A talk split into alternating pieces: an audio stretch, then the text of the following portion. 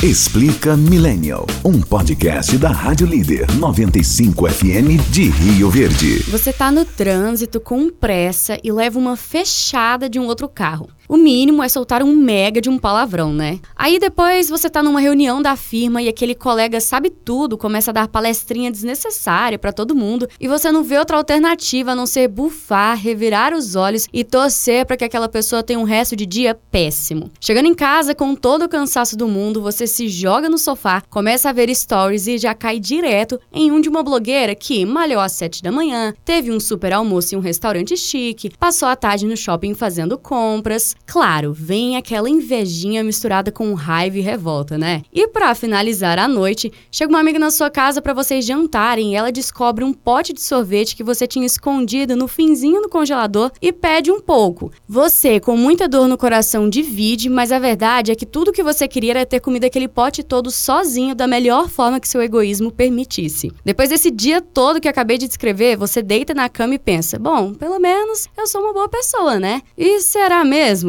Eu, pessoalmente, te digo que sim, mas que não também. Afinal, analisando esse roteiro aqui, ele tá mais pra script de vilão do que de mocinho. Só que tá tudo bem, viu? Não é porque você tem sentimentos ruins que você é todo ruim. Na verdade, você é somente uma coisa que todo o resto é também: humano. E humanos sentem todos os sentimentos do mundo, inclusive os ruins que a gente precisa aprender a acolher para se entender. Olá, pessoal, estamos começando o Explica Milênio, um podcast da Rádio Líder 95 de UV, disponível para você toda quarta às 18 horas no seu seu player digital de áudio preferido. Bem-vindos ao episódio de número 57. O assunto hoje é só para quem tem culhões, tá? Só para quem tem peito de assumir seus defeitos, suas partes ruins. Tem que ter coragem, né, minha gente? E aqui só tem gente corajosa hoje. Chamei duas meninas super corajosas, ou que pelo menos têm muita consciência de quem elas são, de onde elas estão, para conversar com a gente sobre esse assunto que eu acho super legal, mas que pode ser incômodo para algumas pessoas. Então, bora desconstruir tudo isso aí. Seja bem-vinda, então, Natália Gomes, que é estudante de Psicologia, coordenadora da ONG Doi Fé. Obrigada por tirar um tempinho para conversar com a gente. Eu tô surtando. Eu já posso falar que eu tava com ansiedade. Será que a ansiedade é uma parada muito ruim?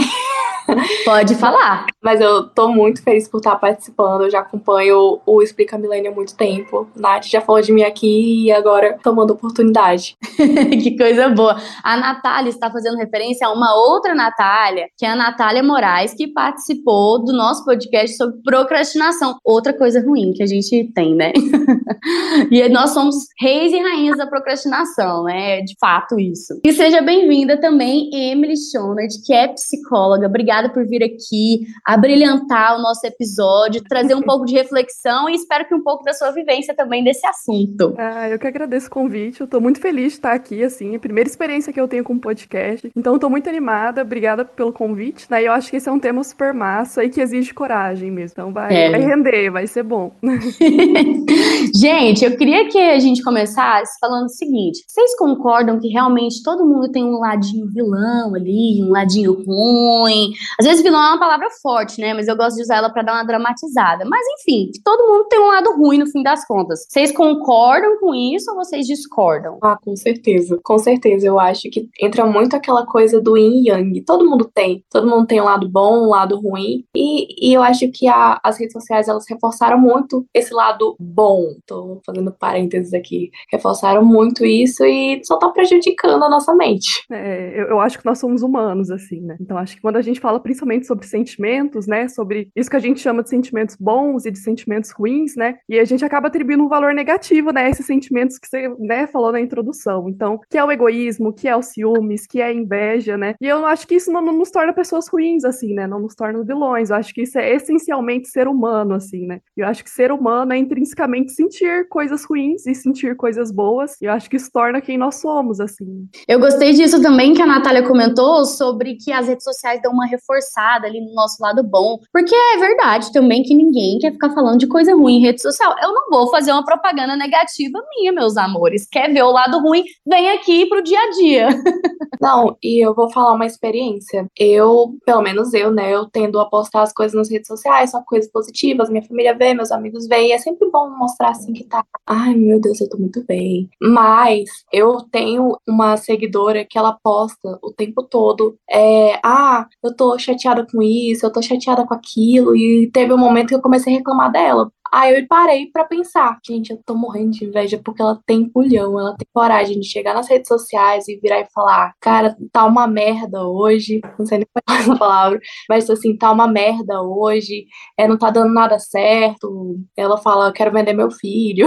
e eu fiquei, meu Deus do céu, eu queria falar isso, mas eu não tenho coragem. É, acho bacana que isso tem tudo a ver com construção social também, né? De como que a gente aprende o que quer sentir, né? E o que quer demonstrar como a gente se sente, né? Então só é socialmente aceito isso, né? Quando eu tô feliz, quando eu tô bem, quando eu tô lá curtindo minhas férias na praia e malhando às sete da manhã e trabalhando o dia inteiro e estudando quando eu chego em casa. E essa é a rotina que a gente quer ver, né? Essa é a rotina que a gente quer ter pra gente, né? E a gente acaba escondendo um pouco esse lado nosso, que é o lado que eu tô cansada, que eu tô exausta, que eu quero vender meu filho, que eu quero trancar um curso e desaparecer, assim, né? São coisas que não é aceito, né? E por não ser aceito, a gente esconde, né? Por que, que vocês acham que as pessoas negam essa parte ruim que elas têm? Porque a gente acha muito fácil apontar a parte ruim dos outros, mas a nossa, não, sou eu vou direto pro céu de elevador, com certeza. Eu acho que é mais a questão do nosso ego. Isso fere muito o nosso ego, apontar, assim, apontar os nossos próprios erros ferem na gente. Então é muito mais fácil falar, olha, tá vendo? Isso daqui é pior, isso daqui é pior. E eu acho que isso volta para aquilo do que é socialmente aceito, assim, né? Então eu só vou receber, eu só vou ser reconhecida e aceita, né, pela, pelo meu grupo de pessoas, pela minha família, quando eu tô fazendo coisas boas, né? Quando eu tô trabalhando, quando eu sou reconhecida socialmente, assim, né? Quando eu dou conta de tudo, quando eu sou aquela pessoa que faz tudo, assim. Então é muito dos valores culturais mesmo da nossa sociedade, né? Daquilo que é bom, daquilo que é certo. Falando sobre isso, né, das pessoas terem coragem de se expor e tal, eu achei muito interessante que a Natália fez a análise do que, que ela estava sentindo, né? Julgou a outra menina, pensou, tipo, hum, nossa, pra que isso? E às vezes eu também penso que não é estritamente necessário você se expor tanto, justamente pelo que é socialmente aceito, como a Emily falou. Porque ao mesmo tempo que é massa e corajoso você trazer coisas negativas da sua vida a público, para as redes sociais, para você trazer um pouco mais de humanidade, ao mesmo tempo tem as pessoas que vão julgar, que vão falar. Então, pode ser uma forma de proteção também isso, de você só mostrar o lado positivo, né? Então, por causa desse lado do, do julgamento social. Então, realmente precisa de coragem. E a gente tende a julgar nos outros o que às vezes a gente queria fazer, mas não tem essa coragem. Então, eu acho muito interessante fazer essa análise. E eu queria perguntar para vocês se vocês costumam fazer essa análise do sentimento de vocês, se vocês têm esse ato. Eu digo que isso é coisa de gente terapizada, só os terapizados online, né, para falar disso. Quem não faz terapia não vai conseguir ficar analisando seus sentimentos, mas é uma coisa muito positiva. Sim, é, é, acho que eu fui perceber essas coisas no meu processo de terapia, né? Então eu tô em terapia. E aí uma coisa que tá sendo um exercício que é muito difícil também, né, para mim é tentar desconstruir um pouco, e eu acho que eu vou é, retomar essa tecla de que não existem sentimentos bons e ruins. Eu acho que existem sentimentos, né? Então acho que partir desse ponto, acho que naturalizar essas questões e desconstruir essas questões é um processo fundamental para a vida de cada um, assim, tem sido muito importante para mim. Então, quando eu penso no meu processo, por exemplo, eu sou uma pessoa que me cobro muito em, em todas as áreas da minha vida. E aí, em alguns momentos, eu me pego sendo uma pessoa egoísta, por exemplo. Então, eu quero ser a melhor, eu quero que o sucesso venha só para mim, por exemplo, né? E eu peguei, me peguei pensando esses dias, putz, eu sou uma pessoa horrível, eu sou egoísta, eu não quero bem para as outras pessoas. E a minha psicóloga que me apontou isso de, putz, Emily, você tá se cobrando, sabe? Não é que você é uma pessoa ruim, não é que você é egoísta, mas é que você tá se cobrando tanto, né? Que ninguém pode ser melhor que você porque você tem que ser boa o tempo todo, né? Porque isso me faz refletir o quanto é exaustivo brigar com esses sentimentos ruins, que a gente chama de ruins, né? Que me causam desconforto. Então, acho que primeiro partir desse ponto, assim, né? De que não existem sentimentos ruins, que eles são sentimentos e que a gente precisa sentir eles, de que é inevitável que a gente sinta eles. Nossa, isso me remeteu uma, uma, metáfora que eu levei para minha terapia, em que eu tava num momento totalmente caótico da minha vida e eu sempre busco ser muito racional, colocar o pé no chão, analisar e sempre tem aquela reflexão, aquela análise, mas naquele momento eu não conseguia. E eu falei para minha terapeuta uma metáfora que a minha madrinha sempre fala para mim: Natália, sai da casa pegando fogo, olha pro lado de fora, olha o problema de fora. E eu, tipo assim, falava pra minha terapeuta: Meu Deus, eu sei que eu tenho que ver meu problema, eu, mas eu não tô conseguindo, eu não tô conseguindo. Aí até que ela chegou para mim e falou bem assim, Natália, é muito difícil você olhar para casa pegando fogo quando você também tá pegando fogo. Eu acho que antes da gente querer analisar toda aquela situação, olhar qual é o problema, tem que ter um acolhimento, um acolhimento por si próprio. Às vezes eu tô com raiva do outro e descontei no outro e eu começo a me sentir mal comigo mesma por conta disso. Mas se você parar pra pensar, o quanto você tá também. Perfeito, assim, achei incrível, né? Porque é isso, assim. Então, quando eu sinto raiva, por exemplo, eu acho que nossos sentimentos são muito do contexto, né? Então, eu não sinto coisas do nada, de modo aleatório. Eu dependo muito do contexto, né? Então, nesse exemplo que você deu, ah, eu senti raiva de alguém. Às vezes era o que tinha para fazer, sabe? Às vezes aquele contexto só me permitia sentir raiva. Às vezes naquele contexto o que eu consegui fazer foi falar um palavrão e xingar aquela pessoa. E fiquei me sentindo mal depois, assim, né? E agora eu acho que é esse processo do aceitar esse me sentir mal, né? Do conseguir lidar com, putz, fiz isso, mas na hora não tinha outra coisa para fazer e agora eu tô com esse sentimento dentro de mim e eu preciso aceitar ele, né? Eu preciso me acolher com ele. Sim, e se você parar pra pensar, é, a gente tem muito aquela cobrança de eu tenho que ter responsabilidade afetiva, eu não posso ter ciúmes, eu não posso ter raiva, eu não posso ter N coisas. Só que a gente não pode ter em excesso. Mas sempre vai acontecer, sempre vai acontecer de um dia eu estar tá muito mal e eu querer algo de uma pessoa e explodir por conta disso. E uma coisa que eu aprendi fazendo Duolingo é que significa zelo, é, é, zel, é zelar, alguma coisa. Ciumento é zelador. Então, assim, é uma pessoa que cuida. Então, até onde o meu ciúmes, ele é uma coisa possessiva e até onde o meu ciúmes é, na verdade, um cuidado que eu tenho pelo outro, sabe? É uma parada muito reflexiva. As pessoas, elas querem tanto que a gente seja desapegado, que a gente seja tranquilo e, e isso é mais de uma construção da nossa sociedade. Na sociedade, a gente vive atualmente numa sociedade de sims. Sim, você tem que ser desapegado, sim, você tem que ser isso. E acaba sufocando, acaba sufocando qualquer sentimento negativo que tem. E por isso que a nossa sociedade tá bem doente. Isso que vocês estão falando me fez ficar pensando aqui em como eu me comporto também diante das situações. Eu não tinha esse hábito de analisar o meu comportamento até começar a fazer terapia. Que minha psicóloga maravilhosa falou: Carol, quando você começar a sentir mal, pensa no porquê que você tá sentindo assim. Começa a nomear as coisas que você tá sentindo. Começa a pensar no que, que aconteceu aconteceu no seu dia que fez você ficar assim desestabilizada, porque quando você entende o que, que aconteceu, fica mais fácil de você lidar com, com o sentimento que é o reflexo, né? E aí eu peguei e comecei a tentar fazer isso, primeiro de uma forma mais ativa, mas depois você começa a conseguir fazer um pouco mais automático. E às vezes eu me vejo pensando assim, em, aconteceu nesse final de semana. É, tinha uns amigos meus que vieram aqui para minha casa, eles são de outra cidade, vieram aqui para a cidade que eu moro, para minha casa, passar o final de semana. E aí depois, uma parte desses amigos foi para casa de uma outra amiga deles que também fica aqui. E por fim, no último dia, eles decidiram ir almoçar com essa outra amiga e com as outras pessoas. E a outra parte dos amigos ficaram aqui e a gente fez um almoço em casa. No fim, esse meu amigo que estava lá decidiu, ele estava fazendo avaliação dos restaurantes no Instagram e não sei o quê. E ele decidiu falar mal de um restaurante que eu gosto muito. E eu fiquei brava. Aí eu comecei a falar para ele: deixa de ser doido, o restaurante é super bom, não sei o quê. E tipo assim, super aumentei a situação e eu comecei a pensar, cara, na verdade, verdade, eu tô com ciúmes que ele foi lá ao invés de vir aqui almoçar comigo. Agora, olha que loucura. E é um sentimento ruim, mas que no fim é completamente normal, né? Se você conseguir contextualizar, você começa a ficar, cara, olha como a mente trabalha.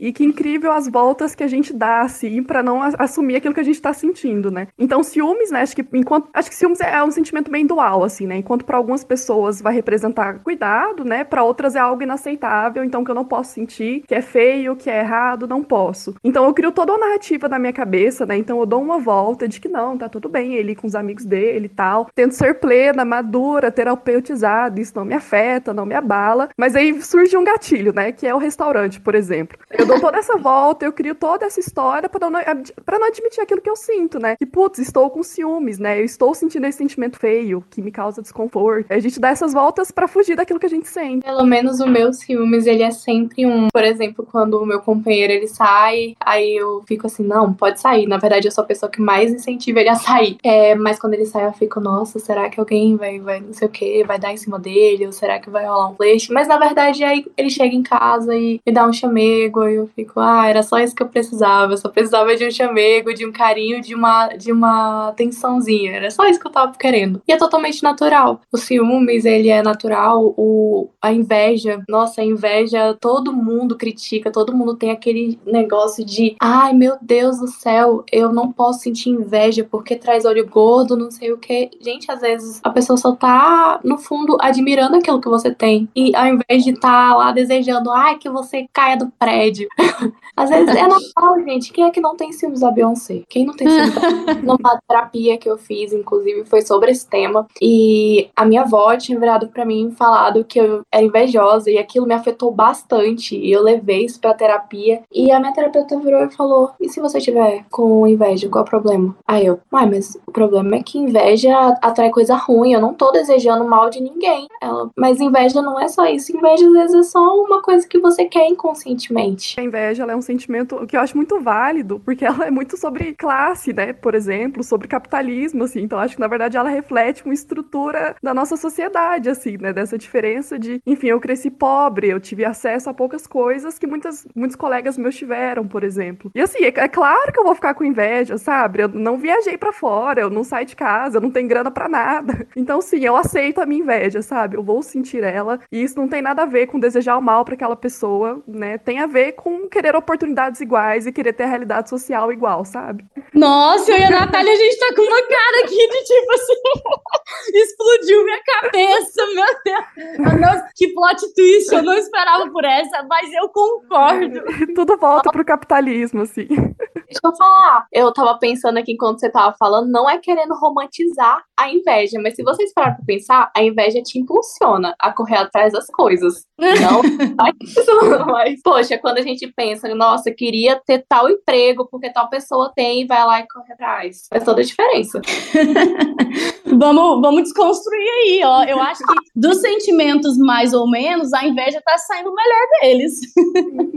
Vocês acham que esse reconhecimento desses sentimentos ruins, enfim, faz com que a gente consiga evoluir e ser melhor? Tipo, quando eu reconheço que eu sinto tal coisa que não é tão legal, eu consigo canalizar aquela energia, aquela sensação, e aí tratar ela e me transformar numa pessoa melhor, né? Conseguir lidar melhor com essas situações que vão continuar acontecendo comigo. Vocês acham que sim? Sim, eu acho fundamental. Acho que é, que é necessário, assim. Acho que na, na clínica, né, é uma demanda muito comum que aparece, é essa, assim, eu estou sentindo tal coisa e eu não quero sentir isso, eu quero fugir disso. Então, eu estou triste, eu não quero sentir essa tristeza, eu tô com raiva, eu não quero sentir essa raiva. E aí é essa tentativa de escapar mesmo, né, de fugir. Eu acho que quando a gente começa o processo terapêutico, né, ou o processo de autoconhecimento mesmo, né, não necessariamente na terapia, mas é o você com você mesmo, assim. Você começa a reconhecer aquilo que você sente, começa a dar nome a esse sentimento, consegue, sabe, tatear aquilo que você tá sentindo e reconhecer. Então isso é inveja, então isso é, é egoísmo, então isso é rancor, isso é angústia. Ele é fundamental quando ele tá alinhado com os meus valores, né? Então, quando eu passo por tudo aquilo, quando eu sofro tudo aquilo, eu reconheço que sentir essas coisas é importante. Acho que para mim evolução, né, mas pelo menos na linha teórica que eu trabalho, acho que não é tanto evolução, mas é mais uma vida que faça sentido, sabe? Então é uma vida valorosa, uma vida com valores, uma vida com significado, né? Valer, viver uma vida que vale a pena ser vivida. E para que a gente consiga chegar lá, eu acho que é aceitar esses sentimentos ruins, sabe? Sabendo que aceitar não é sinônimo de resignar, né? Não é tipo aceitei e pronto, acabou. Aceitar, Isso! Sim, Esse aceitar. é um ponto que eu queria chegar também, porque às vezes as pessoas pensam, ah, então vocês estão falando de aceitar o sentimento ruim, então vocês vão ser ruim. É isso. Vocês vão ser pessoas péssimas para sempre, vai desejar que todo mundo quebre uma perna e aí. Não, gente, não é por aí.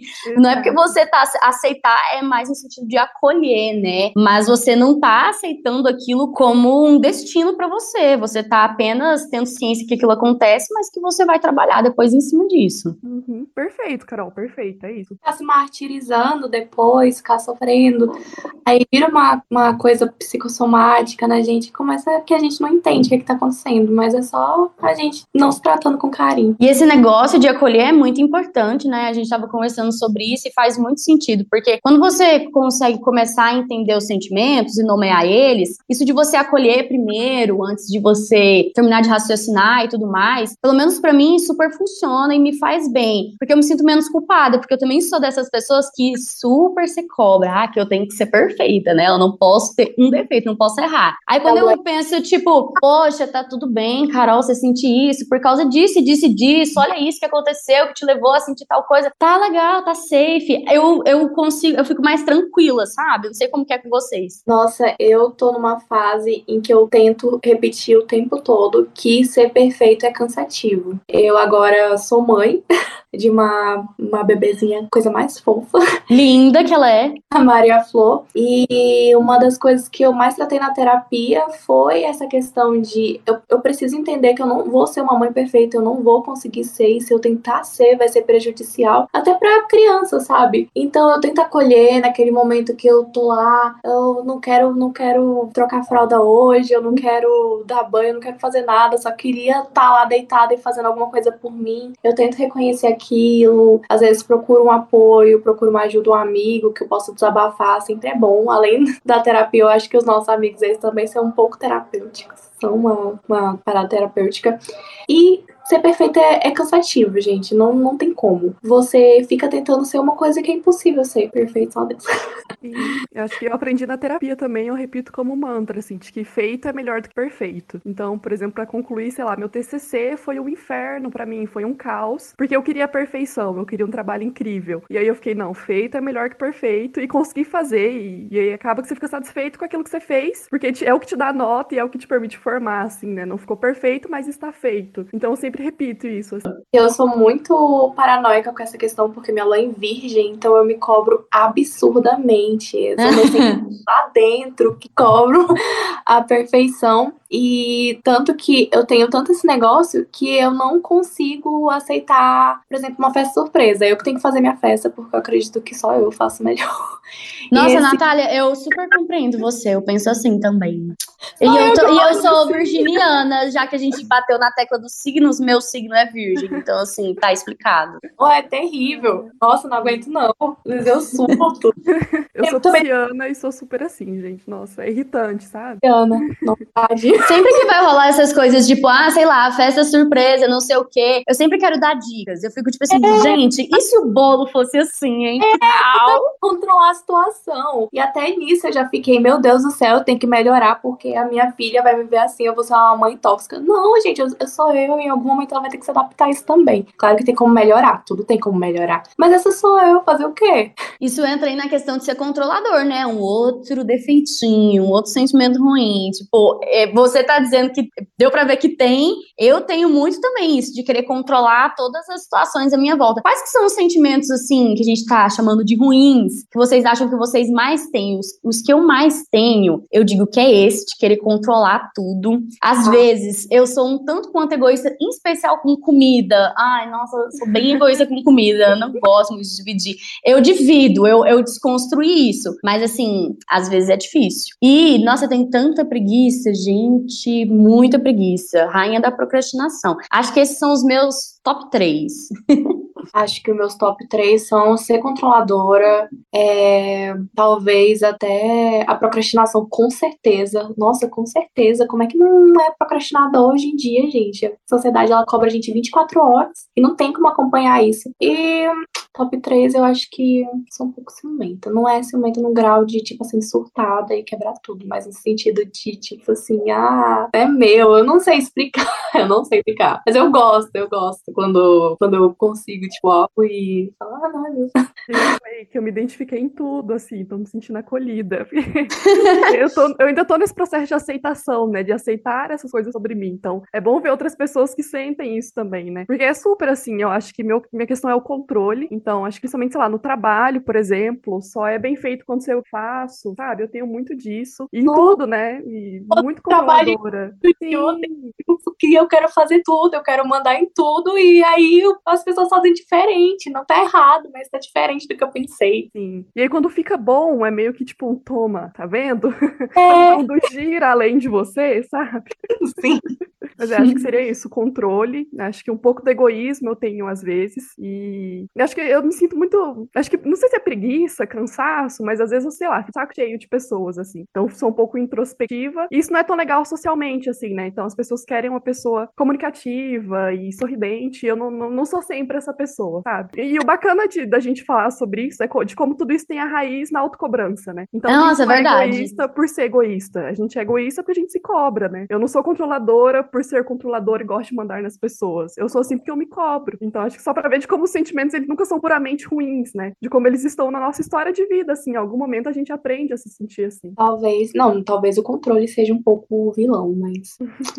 é que, no meu caso, né, quando eu, sei lá, eu penso na função do meu comportamento de controlar muito. É isso, assim, para não fugir do meu controle, porque eu que consigo fazer e eu, enfim, né, eu aprendi de que eu consigo fazer essas coisas melhor e eu quero mandar em tudo para não fugir do meu controle, né? Porque quando foge do meu controle eu fico ansiosa. Então recai em outro problema, né? Tipo, eu preciso ter controle para não me sentir ansiosa, para não me sentir incompetente, para não me sentir incapaz. Então, sabe, acho que até nisso quando a gente destrinche, pensa do porquê que a gente é assim, pelo menos eu acho que varia de cada caso, né? Mas quando eu penso na função, de como eu ajo, porque eu ajo, tem um pouco disso, né? Da minha insegurança, do meu medo, do meu receio de não ser suficiente. Então, por isso eu assumo sobrecarga, porque senão acho que eu não vou ser boa, sabe? Bom, daqui a pouco vai virar realmente uma terapia, a gente vai fazer uma regressão no caso, por que que nós somos controladores, o que que rolou lá na infância pra hoje ser controladora. Gente, é absurdo. Eu sou, eu sou tão assim, acho que até metódica, um pouco metódica. Eu gosto de fazer lista, eu gosto de, de ter as coisas organizadas, porque senão para mim na minha cabeça sai totalmente do controle. Que eu fiz de tudo, eu fiz de tudo pra não ter uma cesárea no meu parto. Gente, eu fiz de tudo. Tanto que eu fui muito abençoada porque meu parto foi tipo 30 minutos de parto normal. Mas eu, eu cheguei pra minha terapeuta desesperada, falando: é, e agora? E se eu tiver? Gente, eu morro de medo de anestesia. E ela tocou num ponto, ela, Natália, não é que você tem medo de anestesia, você tem medo de perder o controle, de não estar no controle daquela situação. Eu, meu Deus do céu, para com isso, mulher! o meu negócio do controle vem, de, vem disso aí de achar que vai ficar melhor se eu fizer, ou de que eu tenho uma opinião melhor que a dos outros. Então, eu tenho muito isso aí na parte do controle, sabe? E é ruim, porque é péssimo. Aí eu fico me culpando, tipo, cara, eu sou uma pessoa muito ruim. Vocês começam a entrar na paranoia de quando vocês estão analisando as coisas que vocês sentem, de pensar, cara, eu sou muito ruim. É minha pauta de terapia há semanas, isso. Tô batendo na mesma tecla, assim. Tem que desempacar dessa ideia de que eu sou uma pessoa péssima, assim. Porque é um sentimento que a gente tem, né? Então eu me sinto assim constantemente também. Eu já me acolhi super como uma pessoa chata. Eu já aceitei que em muitas coisas da minha vida eu sou muito chata e tá tudo bem. Porque se eu não acolher, eu vou acabar surtando. eu também sou meio chatinha. Mas falando de acolhimento, inclusive, vocês acham que é melhor a gente ter perto de nós pessoas que aceitam os erros delas, que assumem a, os sentimentos ruins, do que aquelas que são super, ai, ah, sou muito perfeita, ou energia gracinha, good vibes, não faço nada de errado, sou super politicamente correto. Eu acho que eu gosto de pessoas que são bem humanas, que assumem seus erros, e isso me gera uma identificação, sim, um acolhimento. Eu sou dessas. E vocês? Vocês têm um pouco de, de bode de gente que é muito perfeitinha? Eu não aguento, eu não aguento. Eu faço psicologia e o que as pensam é que somos pessoas good vibes, somos pessoas assim, certinhas, tranquilas, gente. É porque não viu na graduação, porque a graduação só tem gente surtada.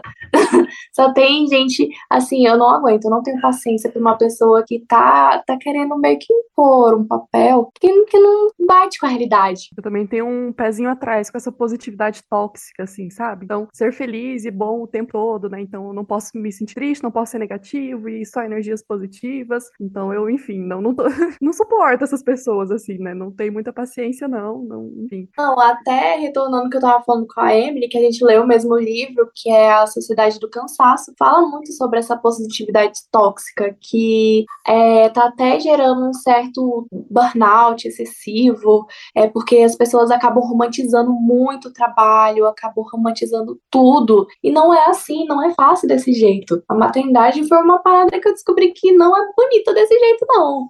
Inclusive, quem falar que é, é mentira. Sim, eu acho que esse discurso ele é muito permeado por uma falta de conhecimento da sociedade mesmo, né? De questões de classe, de raça, de gênero, né? Quando a gente fala de maternidade, esse papel da mulher, essas questões de gênero, que são totalmente imbricadas, assim, na nossa subjetividade, na nossa constituição enquanto sujeitos mesmo, né? Então, cara, quando você tem a mínima noção de realidade, não dá para ser positivo o tempo todo, né? E eu acho que isso também não é nem um pouco saudável, assim, né? Acho que, né, voltar para aquilo de sentir aquilo que é errado, aquilo que a gente não gosta, aquilo que causa desconforto, é fundamental para sermos humanos para sermos pessoas, né? Essas pessoas que são extremamente positivas, elas não entenderam nada sobre o que é positivo. Na minha é assim. É, porque para você ter o positivo, você tem que ter o negativo também, né? Porque um depende do outro. É, equilíbrio. Como é que a pessoa consegue medir as ações dela sem o negativo? Então, não, não cola pra mim, não. Exato, concordo. E aproveitando que a gente flertou um pouquinho do assunto da maternidade, queria falar sobre crianças. Todo mundo fala, criança sabe ser ruim, criança sabe ser mal e não sei o quê. E eu queria saber o que, que vocês acham disso. Será que é porque, na verdade, as crianças têm menos controle de sentimentos e de sensações? Elas têm menos esse véu do que, que é socialmente aceito, e aí elas agem conforme que elas sentem, pode ser, né? Eu não sei como vocês eram na infância de vocês, mas eu era ruimzinha, eu era chata. Eu era bem aquela, sabe, o grupinho das meninas, aí tem uma que é a mais chata de todas, que fica tipo, você não vai entrar pro meu grupo. Eu era essa, sabe? Eu era insuportável. E eu vejo que tem um monte de criança, depois, que assim, amo crianças, mas quando você começa a analisar o comportamento das pessoas, você fica assim, nossa, essa criança tá fazendo uma coisa aqui, que que é isso? Que garoto, você é muito ruim. Mas é, acho que é bem por causa disso, porque elas não têm tanta noção do que é socialmente aceito, né? Como que vocês veem isso? Bom, a criança não tem maturidade cerebral até tipo certa idade para entender muitas coisas. Então a criança é basicamente sentimento. Ela é o sentir dela. E eu acho muito sincero uma criança. Eu também, eu era uma criança muito chata, eu era muito metódica, que caguetava o povo da sala. Tipo assim, nossa, eu era muito chata.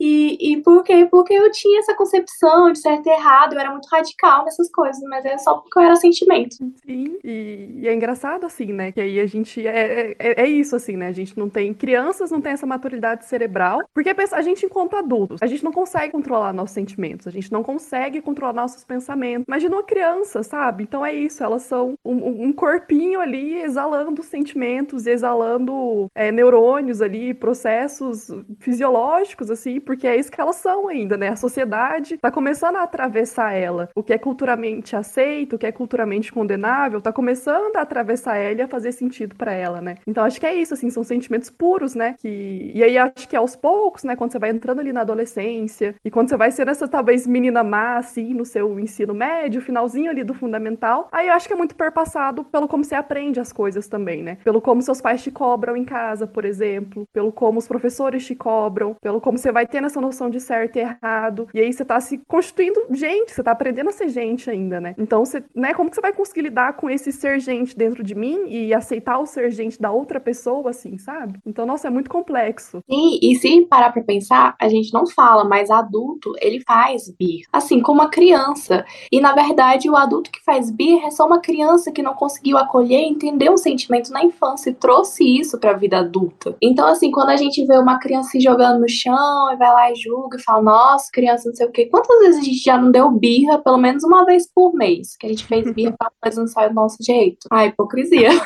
É, acho que isso tudo resume bem nessa palavra, hipocrisia. Esse assunto dos sentimentos ruins envolve muita hipocrisia, pessoas não querem assumir quem elas são de verdade, não estão prontas para abrir essa porta, de você se entender melhor. Mas já que a gente está falando aí dessa evolução, de como você lidar com os sentimentos, quando a gente é criança, a gente não sabe lidar direito, quando a gente é adulta, a gente às vezes continua não sabendo lidar. Mas eu queria saber de vocês qual que é a melhor maneira que vocês acham de contornar essas situações, de lidar com sentimentos que são desconfortáveis. E a psicologia vai te dar uma série de respostas para essas coisas, né? Acho que cada abordagem da psicologia vai trabalhar de uma forma, assim. Eu acho que vai de você identificar qual que é a melhor, assim. Mas acho que para mim, falando como Emily, né, e não como psicóloga, mas o melhor processo que tá sendo para mim, assim, é o da aceitação. Então, por exemplo, antes de gravar esse podcast, eu tava muito ansiosa, porque envolve uma série de fatores ansiogênicos para mim. Então, eu teria que conversar com pessoas que eu nunca, né, vi, e, e tudo que eu tô falando vai ser gravado, então eu sei que eu não vou poder, por exemplo, em uma palestra ao vivo, corrigir aquilo que eu falei, então tá tudo gravado. E então uma série de questões que tava me deixando muito ansiosa. E aí eu comecei a ter pensamentos, né? Putz, eu vou falar de sentimento, mas essa talvez nem é tanto a minha especialidade, assim. Eu não sou, não tenho conhecimento suficiente para falar sobre isso. E aí começa, eu sou incapaz, eu não sou boa o suficiente, eu não vou dar conta. É, a minha voz é feia, eu não tenho conhecimento merecimento, eu sou burra, sabe? E você começa a ter essa série de pensamentos, assim, que é muito difícil sair. E a melhor maneira que eu tô conseguindo de lidar com eles é prestando atenção neles. Então é eu parar e eu começo a observar, tá? Então eu tô achando que eu não sou o suficiente. Aí eu começo, tá, mas isso é, é só um pensamento, sabe? E eu começo a dissociar de que isso não é um sentimento, isso é mais um pensamento. E tá me causando algumas sensações físicas, né? Mas eu acho que é esse processo de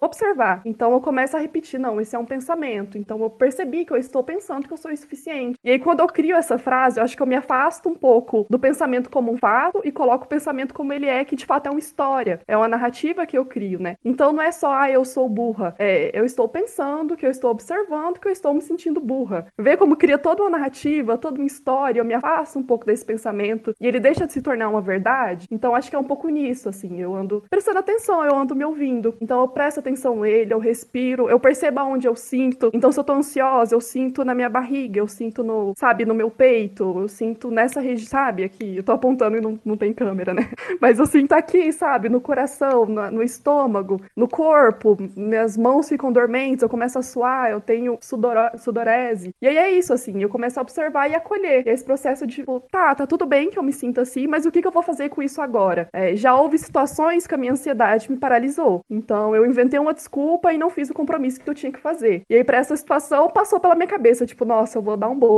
vou inventar uma desculpa e não vou aparecer. Mas eu optei que não. Eu não deixei que, né, que o meu sentimento me controlasse mesmo. Então, para mim, tem funcionado muito esse processo, sabe? Que é de observar, afastar aquilo como uma verdade pura e reconhecer ela enquanto um pensamento e, e acolher e agir. Eu acho que não é sobre não sentir, é sobre sentir e agir da mesma forma, sabe? Carol, uma dica que eu tenho, assim, que eu uso muito na minha vida é respira. Depois que você aprende a respirar, hum. você consegue desenvolver. Quando você tá lá surtando, seu cérebro tá a milhão, tá queimando, não sei o que, você tá tentando controlar, você tá tendo inveja, você tá tendo tudo isso.